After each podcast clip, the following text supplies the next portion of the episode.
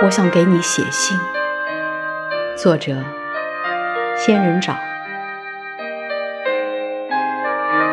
我想给你写信，用老式的信笺纸和钢笔，告诉你花又开了，蝴蝶又来了，还有，更想告诉你关于我的一切。于是。我拿出早已准备好的泛黄的纸张，小心翼翼地在桌面铺平。我想象着你收到这封信的神情，惊讶又欣喜。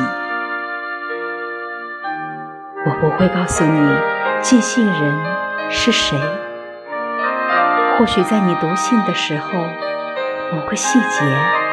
会给你提示，你也许能够想起，又或者只是轻微一笑，对这封神秘的来信一无所知。